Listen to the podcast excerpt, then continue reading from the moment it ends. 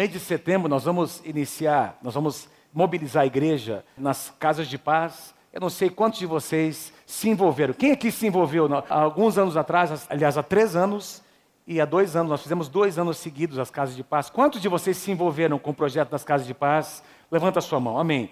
A maior parte dos que estão aqui presentes, nós queremos neste ano envolver a igreja mais uma vez. Nós estamos desafiando as células. Então, tivemos uma reunião nessa quinta-feira passada com os nossos pastores de área. E os pastores de área estarão se reunindo com supervisores, líderes e com os membros das células. Então, mobilizando a igreja, porque a partir da segunda semana do mês de setembro, a partir do dia 11, daquela segunda-feira, nós estaremos então iniciando esses projetos e nós estamos criando em pelo menos uma casa de paz por cada célula.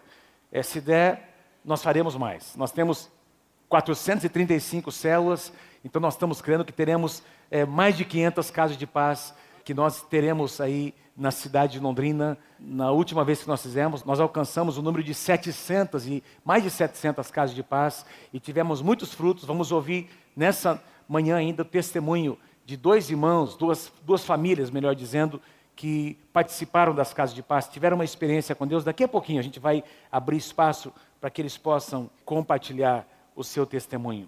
Tudo que nós vamos ministrar, compartilhar com vocês nessa manhã, tem a ver com essa passagem. Então, a Casa de Paz, uma estratégia para levar famílias a experimentar a paz que só Jesus pode oferecer. Quem aqui tem experimentado essa paz no seu coração? Amém? Jesus disse: A minha paz eu vos dou. Não é como o mundo. A paz que eu tenho para trazer ao coração de vocês é uma paz diferente.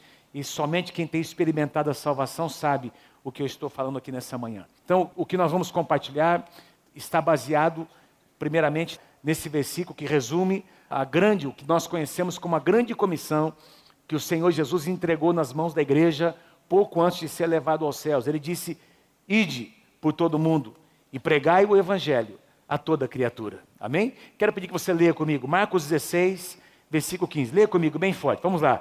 Ide por todo mundo e pregai o evangelho a toda criatura. Então, Jesus não disse, eu quero que vocês orem para ver se Deus vai tocar o coração de vocês para um dia vocês saírem. Não, é, uma, é um imperativo. Eu quero que vocês saiam. Então, o que vocês receberam, compartilhem com as pessoas. De graça vocês receberam. De graça vocês devem compartilhar em todo lugar. A palavra mundo aqui tem um sentido muito pessoal. Cada um de nós tem um mundo onde nós vivemos. Então, nós vamos pregar, nós vamos compartilhar a palavra no mundo em que nós estamos vivendo, naquele campo em que Deus nos deu. A base para a visão e para a prática das casas de paz está em Lucas, no capítulo 10. Eu quero ler com vocês, quero fazer a leitura desses versículos, não é? do versículo 1 ao versículo 9, e depois do versículo 17 ao versículo 20. Quero compartilhar algumas coisas e depois nós vamos ouvir aqui os testemunhos. Vamos ainda orar nessa manhã porque nós estamos crendo numa grande mobilização. Eu quero pedir que você diga para pessoas ao seu lado: Deus quer usar você nesse projeto, nesses dias. Deus quer usar a sua vida. Deus quer usar cada um de nós. Lucas capítulo 10, a partir do versículo 1, nós lemos assim: Depois disso, o Senhor designou outros 70. Outros 70. A palavra, a ideia é que outros 70 é porque Jesus já tinha enviado os seus discípulos de dois em dois, os doze discípulos, os doze apóstolos já haviam sido enviados, e agora Jesus estava reunido o número maior de discípulos, 70 discípulos. O Senhor designou outros 70 e os enviou de dois em dois para que o precedessem em cada cidade e em cada lugar onde ele haveria de estar, ou haveria de ir. Então Jesus já havia enviado seus doze discípulos, agora ele reúne um número maior de discípulos. Discípulos tem a ver com pessoas comprometidas. Ele não pegou a multidão, ele não designou pessoas que não tinham compromisso, ele designou discípulos. Diga assim comigo, discípulos. Diga assim: Eu sou um discípulo do Senhor Jesus. Então, são discípulos que são usados pelo Senhor. Amém, queridos? Pessoas que tiveram uma experiência com o Senhor. A palavra discípulo significa seguidores pessoas que estão comprometidas em receber do Senhor uma instrução. Então, esse era o, o principal foco do ministério de Jesus, não é formar discípulos e depois enviá-los. Então, ele os enviou. A chave aqui, uma, uma segunda chave que eu quero ressaltar com vocês, diga assim comigo, de dois em dois. Essa frase tem aqui uma, traz consigo um princípio que move o reino de Deus, o princípio da concordância. Onde estiverem, Jesus disse: onde estiverem dois ou três reunidos em meu nome, eu estou no meio deles. O que for ligado na terra será ligado nos céus. Então, quando nós nos reunimos, é muito bom, nós temos nosso tempo devocional individualmente com o Senhor, mas quando nós nos reunimos como corpo de Cristo, quando um casal se une, marido e esposa, em oração, em concordância sobre qualquer situação, tem poder de Deus que se manifesta naquele momento, porque existe um princípio de concordância, que é um princípio que vem do Antigo Testamento.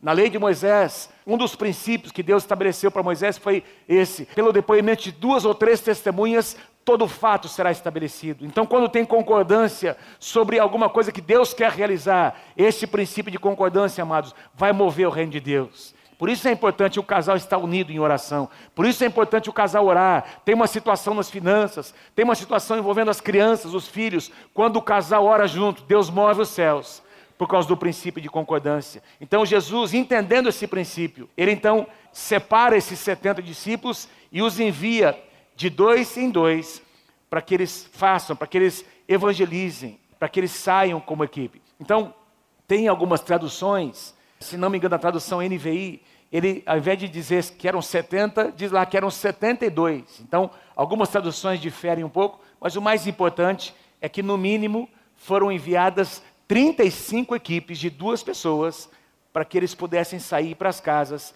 para ministrar a paz do Senhor para compartilhar a paz do Senhor. Veja, tem uma questão estratégica aqui. Neste versículo diz que esses discípulos iriam preceder Jesus nas cidades e nos lugares onde ele estava por ir. Então, Jesus, amados, quantos de vocês creem que o nosso Senhor Jesus era uma pessoa estratégica? Amém?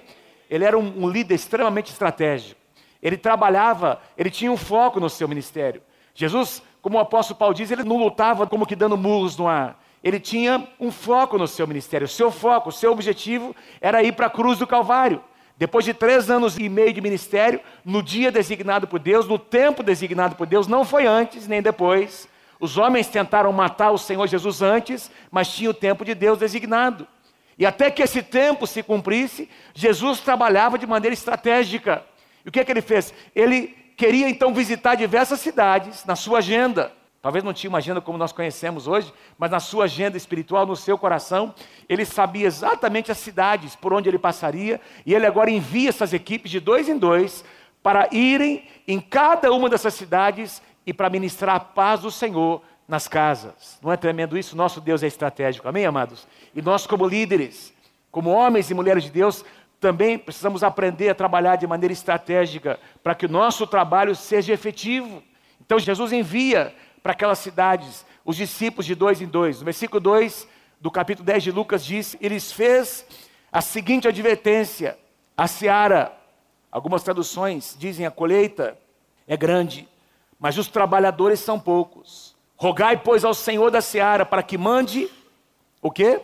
Trabalhadores para a sua seara. O que me chama a atenção aqui é que o Senhor Jesus não pede que eles orem pela colheita, porque ele diz a colheita está pronta, está preparada. Aliás, tem outras passagens onde o Senhor Jesus, por exemplo, em João capítulo 4, versículo 35, ele fala sobre a colheita. Vocês não dizem, daqui a quatro meses haverá a colheita? Eu lhes digo, porém lhes digo, abram os olhos e vejam os campos, porque eles já estão maduros para a colheita. Queridos, tem muita gente prontinha, pertinho de mim e de você, para receber a palavra do Senhor Jesus. Basta que nós semeemos a palavra, basta que nós lancemos, basta que nós sejamos ousados para ministrar a palavra do Senhor e essas pessoas irão receber. Aliás, muitos dos que estão aqui nessa manhã, você está sentado aqui porque alguém foi ousado o suficiente para semear a palavra de Deus no seu coração. Teve alguém que orou por você, teve alguém que intercedeu por você, teve alguém que clamou por você diante do trono do Senhor, e Deus ouviu a oração dessa pessoa e abençoou aquela semente. E você está aqui nessa manhã porque alguém ousou semear a palavra de Deus no seu coração. Alguém enxergou o campo pronto, alguém enxergou a colheita pronta. E eu quero dizer para você, em nome do Senhor Jesus: existe uma colheita para ser colhida na cidade de Londrina, na cidade de Cambé, na cidade de Ibiporã, na cidade de Tamarana, onde nós temos aqui um campus nosso, na cidade de Arapongas, nos arredores de Londrina, seja o bairro mais remoto, mais distante, na periferia, seja no centro da cidade, tem uma colheita para ser colhida e pessoas sedentas por ouvirem a palavra do Senhor Jesus. E Deus quer usar a minha vida e a sua vida. Diga amém se você crê em nome de Jesus. Jesus não pede para orar pela colheita, Jesus pede para orarem por trabalhadores. E eu digo a vocês nessa manhã, eu ouso dizer que ainda hoje Jesus continua procurando trabalhadores. E me chama a atenção o termo trabalhador, porque isso denota, queridos, denota um esforço da nossa parte. Nós não vamos conseguir conquistar coisas, até naturalmente falando, sem trabalho, sem muito trabalho. Ainda mais num tempo de crise que nós estamos vivendo, as pessoas que vão se destacar, as portas vão se abrir para as pessoas que chegam antes e, e saem depois. Quem trabalha mais terá portas abertas diante dele. Quem crê, diga amém. Você será notado pelo seu trabalho, pelo seu empenho. Deus vai abençoar o trabalho das suas mãos e para edificar a igreja do Senhor Jesus para conquistar pessoas que estão hoje presas no reino das trevas. Jesus disse: as portas do inferno não vão prevalecer contra a igreja do Senhor Jesus. Então, Jesus está falando sobre uma igreja dinâmica que avança contra o reino das trevas, que profetiza contra o reino das trevas, que semeia a palavra do Senhor com força. Trabalhadores, ainda hoje, Jesus continua procurando trabalhadores. Sabe que um dia nós estaremos diante do Senhor, e a Bíblia diz que um dia cada um de nós vai prestar contas do nosso trabalho, do que nós fizemos com aquilo que Deus colocou nas nossas mãos. Faz assim com as suas mãos. Faz assim com as suas mãos. Deus tem colocado nas suas mãos dons e talentos. Você crê nisso? Diga amém. Diga eu creio em nome de Jesus. Deus tem colocado nas suas mãos dons, talentos, habilidades, capacidades. Deus tem te dado condição de você falar, de você profetizar, de você liberar a palavra. Pastor, eu não sei fazer isso. Pastor, eu não consigo consegue em nome do Senhor Jesus. É? Você não tem que ser um grande teólogo para ser um ministrador da paz do Senhor Jesus. Você não tem que cursar uma faculdade de teologia, você tem apenas que compartilhar o seu testemunho. Aliás, eu vou citar isso daqui a pouquinho. Deus tem colocado nas suas mãos, trabalhe com aquilo que Deus tem colocado nas suas mãos. Ainda hoje, Jesus continua procurando trabalhadores. Louvado seja o nome do Senhor. 1 Coríntios capítulo 15, versículo 58. Olha o que o apóstolo Paulo diz: meus amados, sede firmes, inabaláveis, sempre abundantes na obra do Senhor, sabendo que nele, no Senhor, o vosso trabalho não é em vão. Que linda passagem. Hebreus capítulo 6, versículo 10. Porque Deus não é injusto para ficar esquecido do vosso trabalho e do amor que evidenciastes para com o seu nome. Trabalho. Trabalhadores, Deus está procurando trabalhadores. Vamos continuar lá em Lucas capítulo 10, versículo 3. Mais uma vez ele diz: Ide, e eis que eu vos envio como cordeiros para o meio de lobos. O que mostra, nessa né, analogia que Jesus faz aqui, nos mostra que esse trabalho de evangelizar, de semear a palavra, meus queridos, não é um trabalho fácil. Vai ter oposição. Vai ter oposição natural de pessoas que não querem que isso aconteça. E vai ter oposição espiritual. Dá trabalho semear a palavra. Dá trabalho preparar um campo, semear a palavra, cuidar da semente, cuidar da plantinha que está crescendo, fazer a colheita, guardar essa semente que foi colhida no lugar onde ela possa ser abrigada. Dá trabalho, amados, mas vale a pena. Não leveis bolsa, nem alfoge, nem sandálias, e a ninguém saudeis pelo caminho. Quando eu leio essa passagem, quando eu lia, não é antes, mas Senhor, eu ficava pensando, mas Puxa vida, mas Jesus envia os discípulos, parece que eles têm que ser assim, meio mal educados, não cumprimentar ninguém pelo caminho, mas não é isso que Jesus está dizendo. Jesus está dizendo para eles manterem o foco. Jesus está dizendo, não dispersem o seu coração. Vocês vão com foco. Não sejam rudes com as pessoas, mas tenham foco no que vocês estão fazendo. Amém? Jesus era uma pessoa que tinha um foco no seu ministério. Ao entrarem, ou ao entrarem numa casa, dizei antes de tudo, paz seja nessa casa. A paz do Senhor seja nessa casa. Eu queria fazer um exercício nessa manhã. Na época da tenda, era muito comum a gente cumprimentar, e eu gosto demais de algumas igrejas, onde as pessoas até hoje se cumprimentam dizendo paz, a paz do Senhor. E na época da tenda, a gente, os que eram da época da tenda, lembra, Marcelo? Lembra, né? Não? Eu era pequenininho, eu lembro dos irmãos, a paz do Senhor, meu irmão, a paz do Senhor. Lembra, Tidão? Cadê o Tidão? Lembra, Tidão? E eu queria pedir para a gente fazer um exercício nessa manhã, que a gente cumprimentasse uns quatro ou cinco irmãos, dizendo: Meu irmão, a paz do Senhor seja com você nessa manhã. Então, aperta a mão, a mão do seu irmão, diga: Meu irmão, a paz do Senhor. A graça e a paz do Senhor possam encher o seu coração. A graça e a paz do Senhor possam encher o teu coração, meu irmão. e minha mãe, em nome do Senhor Jesus. Aleluia!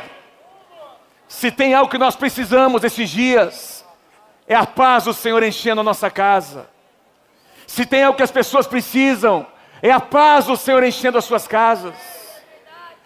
Numa época de tanta tensão, numa época de tanta apreensão, tantas dúvidas, tanta insegurança, Jesus quer ministrar paz ao coração das pessoas. Lembra quando o Senhor, depois da ressurreição, os discípulos estavam com medo, nosso mestre morreu. E ele se esconde naquela casa, trancam as portas. E aí Jesus, a Bíblia diz que ele, como que atravessando pelas paredes, porque agora o seu corpo era ressurreto e nada podia conter o Senhor Jesus, ele entra naquela casa. E a primeira declaração dele foi: A paz seja convosco. Vocês não estão sozinhos. Vocês não estão sozinhos. Eu vou enviar o meu Espírito Santo, Consolador, Paracletos, e ele vai ministrar paz ao coração de vocês. Ao entrarem numa casa, digam: Paz seja nessa casa. Vamos continuar, versículo 6. Se houver ali um filho da paz, diga assim comigo: um filho da paz. Se houver ali um filho da paz, repousará sobre ele a vossa paz. Se não houver, ela voltará para vocês. O que, é que significa, afinal de contas, o que Jesus chama de um filho da paz, ou filhos da paz? Eu escrevi aqui: pessoas que de alguma maneira estão preparadas Alguém já semeou a palavra no coração dessas pessoas. O solo já foi preparado. Por exemplo, quando você teve uma experiência com Deus, você teve, porque quem sabe muitas pessoas foram semeando a palavra no seu coração. Não foi uma pessoa só. E quando naquele dia que você se converteu, foi um dia em que a paz do Senhor finalmente encontrou o seu coração. Mas muita gente tinha trabalhado. Sabe que tem muita gente em Londrina cujos corações têm recebido a semente da palavra. São filhos da paz esperando que alguém bata a porta da sua casa para ministrar. E essa palavra agora vai penetrar no coração deles. E eles vão corresponder à palavra do Senhor. Pessoas lançaram as sementes. E essas pessoas, muitas delas, estão vivendo um tempo de crise na sua família, no seu casamento, nos seus relacionamentos. E quando muitos de nós entrarmos nessas casas, a paz do Senhor vai entrar nestes corações. E elas experimentarão o que nós temos experimentado. Os filhos da paz são os frutos maduros prontos para serem colhidos. Você pode repetir comigo? Vamos lá? Os filhos da paz são os frutos maduros, prontos para serem colhidos. Versículo 7. Permanecei na mesma casa. Vocês vão entrar nas casas, vocês vão bater ali nas. Algumas casas se abrirão para vocês. Aquelas que se abrirem, Jesus diz, permaneçam nessas casas. Não andeis a mudar de casa em casa quando entrardes numa cidade e ali vos receberem, comei do que vos for oferecido, curai os enfermos que nela houver, e anunciai-lhes a vós outros está próximo o reino de Deus. Tem um padrão que Jesus estabelece aqui para aquilo que nós vamos chamar de a campanha das casas de paz.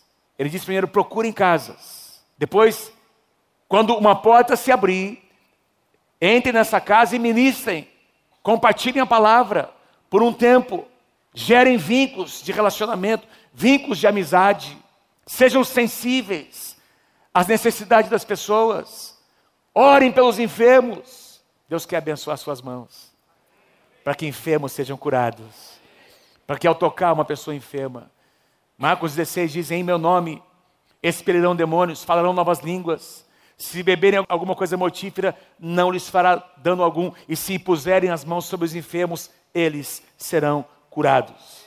Diz lá: esses sinais seguirão aos que crerem. Não diz que esses sinais vão seguir aos pastores, sacerdotes, não, a todos aqueles que crerem. Todos eles têm o poder do Espírito Santo para orar pelos enfermos. Você tem o poder de Deus sobre a tua vida.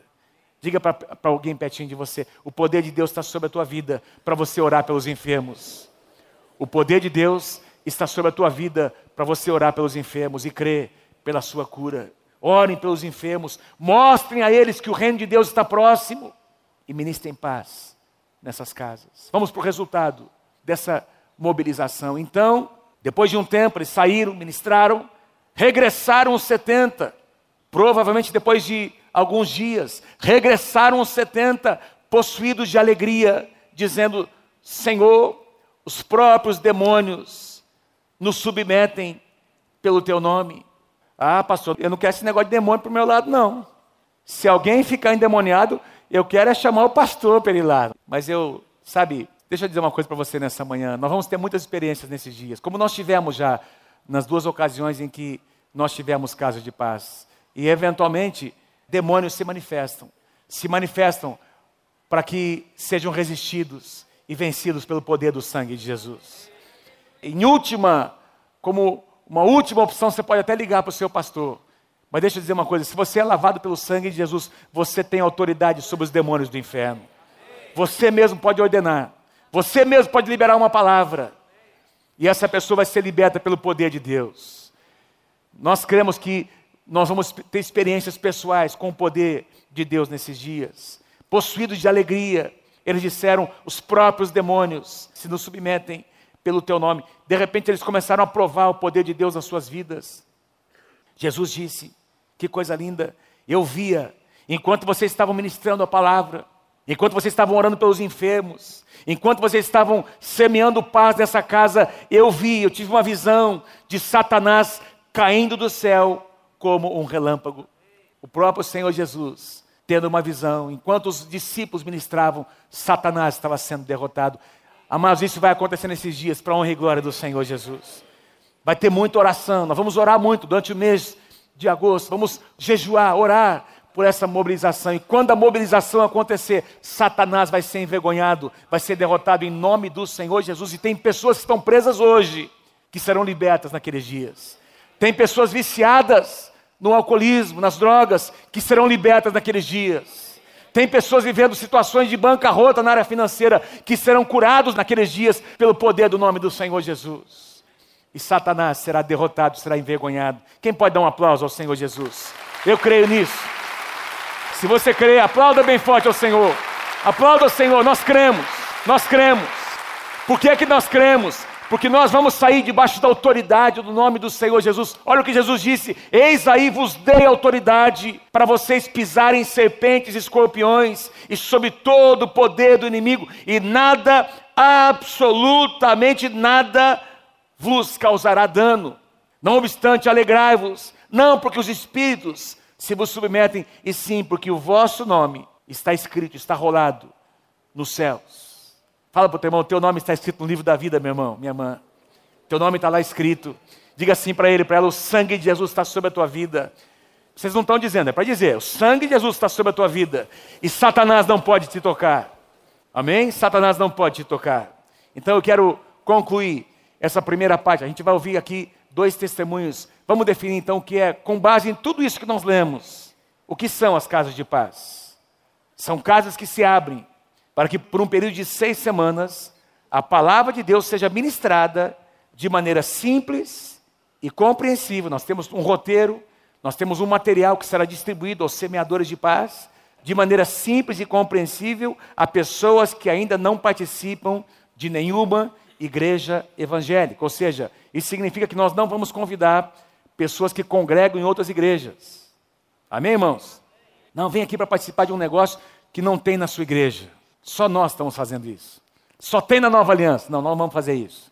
Nós vamos ministrar pessoas que não estão participando de nenhuma igreja evangélica, sejam elas pessoas não convertidas ou pessoas desviadas, que já um dia participaram de uma igreja evangélica e hoje estão desviadas dos caminhos do Senhor, nós cremos que essas pessoas serão alcançadas pelo poder de Deus.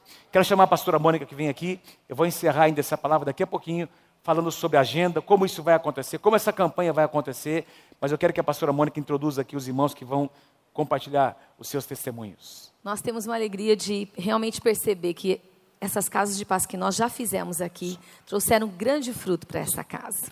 Pessoas que realmente encontraram o Senhor. Então, eu queria convidar a Vanessa Petrolino, a Vanessa e o Leandro, eles estão aqui. Vem cá para a gente, para subir aqui, compartilhar com a gente um, pouquinho como foi. Toda a família pode vir junta. Eles são frutos de uma casa de paz. Queria que você recebesse eles com um grande aplauso. Eu não sei se. Tem a Val tá aqui? Cadê? Então você pode vir junto também, Val. Você que fez a casa de paz com eles, pode vir junto também.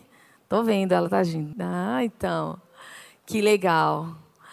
Bem-vindos, queridos. Vem cá. Então eles vão compartilhar um pouquinho. Veio toda a família primeiro. Quem chegou primeiro? Como é que foi? Conta aqui pra gente. Vocês dois. A Val foi a que fez a casa de paz com eles. São da área da pastora Márcia, do pastor Brigo. E a Patrícia também estava junto. Vocês vieram primeiro. Conta pra gente um pouquinho como é que foi a casa de paz na sua casa, né? Onde que foi a casa? Foi? Bom dia, pessoal.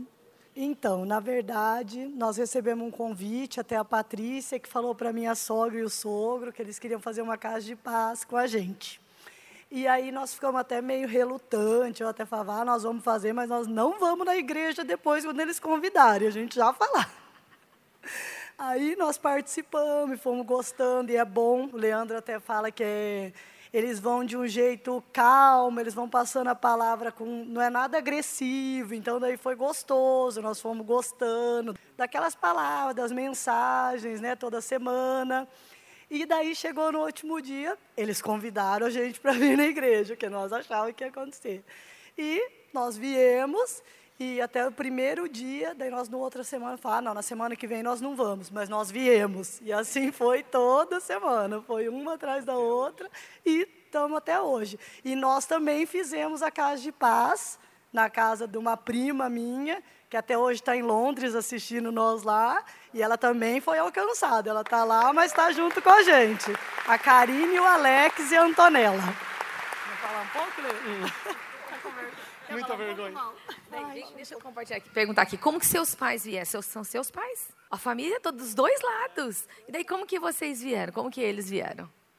Aí, na verdade, eu e Leandro começamos a vir e logo em seguida minha sogra e meu sogro, eles foram primeiro. Aí o meu pai e minha mãe, acho que quase um ano depois, eles falaram, ah, nós vamos começar aí com vocês também. E tão firme aí todo mundo lá. Olha, mas o mais importante que eu queria deixar aqui hoje, queria agradecer, é pelo fato das minhas filhas poderem estar nessa casa desde cedo, não ter esperado tanto quanto nós, elas estão crescendo aqui dentro e está sendo uma benção essa casa na nossa vida. Amém. Amém. Legal. Queria só fazer uma pergunta para a Val aqui. Ah, como que foi quando você começou a Casa de Paz, assim, o começo, assim, foi difícil? Vocês ficaram, você e a Patrícia ficaram meio insegura, como que foi? Eu, eu fiquei insegura, porque quando eu cheguei com a Patrícia, eu estava recém aqui em Londrina, então eu não conhecia ninguém. Aí ela falou da vizinha dela, né, que seria a Dona Helena. Aí eu fui com ela. Mas eu tinha vindo e meus filhos ainda tinham ficado dois em Curitiba, eu estava com dois aqui. E estava meio desorganizada a minha vida ainda, né? Aí eu cheguei um dia na, na frente né, do, do apartamento deles e falei assim para Patrícia: Patrícia, como que a gente vai falar de paz se eu não tenho paz? Falei assim para ela. E aí a gente foi falando, ela foi falando, né? Porque eu não conhecia, eu sou um pouco tímida. Aí eu fui, ela foi falando, falei, é, vai ser pra, fácil porque a Patrícia fala bastante, então eu vou só por trás. vou só por trás dela. Mas cheguei lá, me deparei com uma família maravilhosa que hoje a gente tem uma amizade, além de ser irmão, a gente tem uma amizade 100%, né? E prosseguimos, né? E hoje a gente está super bem. Quer dizer que Deus usa a gente mesmo quando a gente acha que a gente é incapaz?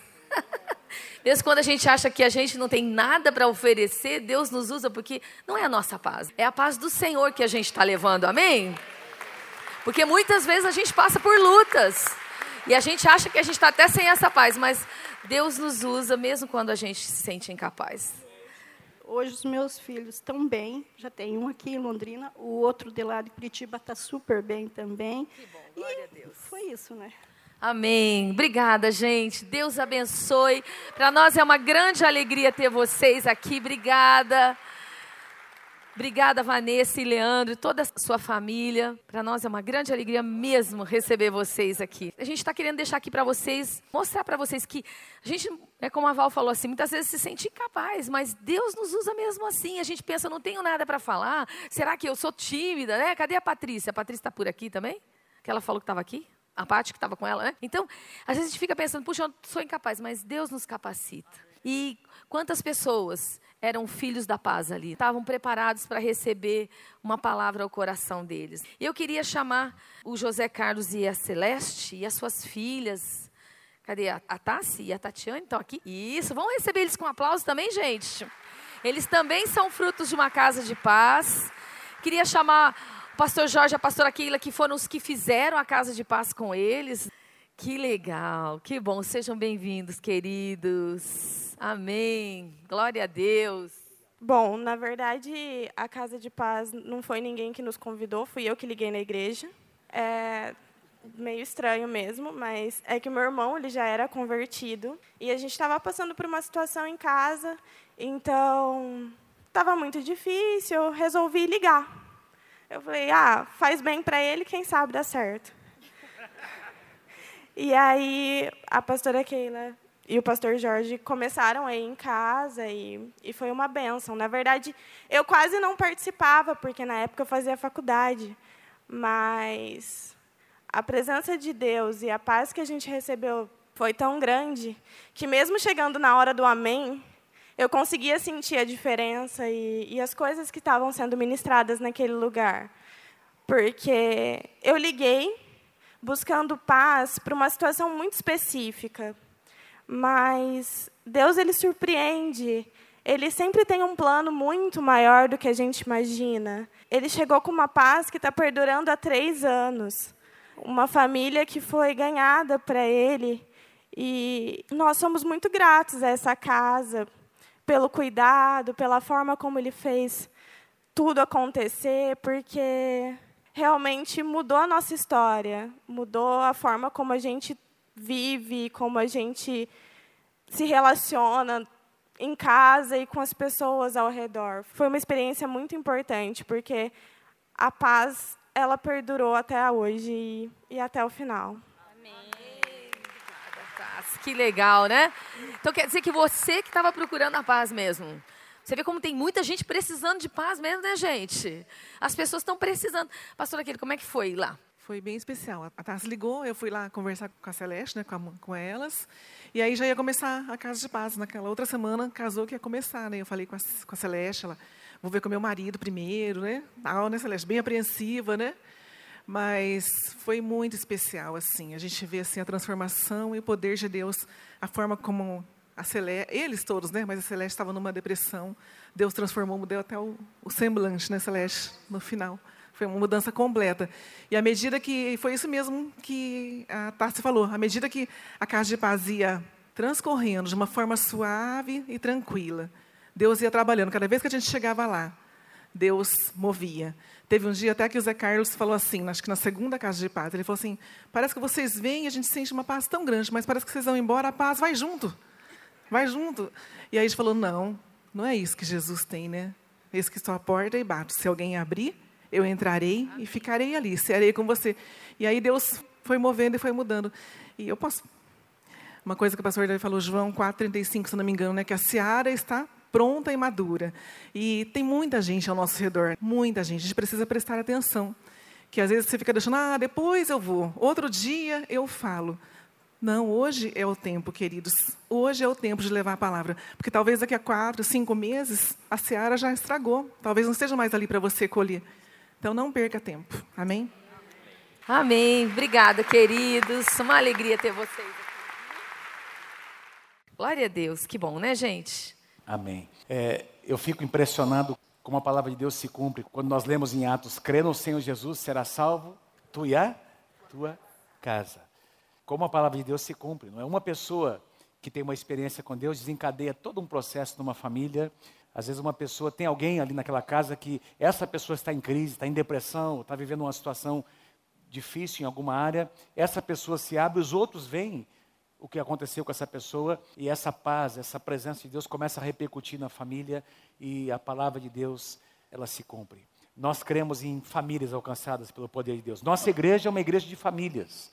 Aliás, nosso, como parte da nossa visão, nós temos uma frase que nós sempre dizemos, que nós temos como parte da nossa visão, levando famílias ao encontro com Deus.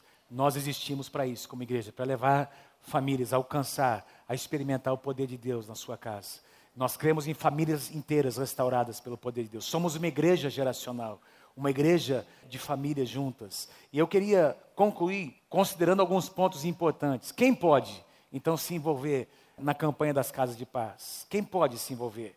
O Jesus enviou 70 discípulos. Muitos desses discípulos, quem sabe a maioria deles, eram pessoas recém-convertidas.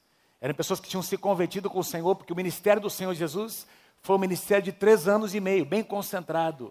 E já tinha passado um tempo, não, é? não sei quanto tempo faltava ainda para o Senhor Jesus ir para a cruz do Calvário, talvez ah, alguns meses, talvez pouco mais de um ano. E essas pessoas eram pessoas recém-convertidas, que tinham se convertido no ministério do Senhor Jesus, e eles foram então enviados. Então nós estamos desafiando aqueles irmãos que já fizeram classe de integração e participam de uma das nossas células. Pode ser uma pessoa recém-convertida. Não é necessário ter feito treinamento para se tornar um líder de célula.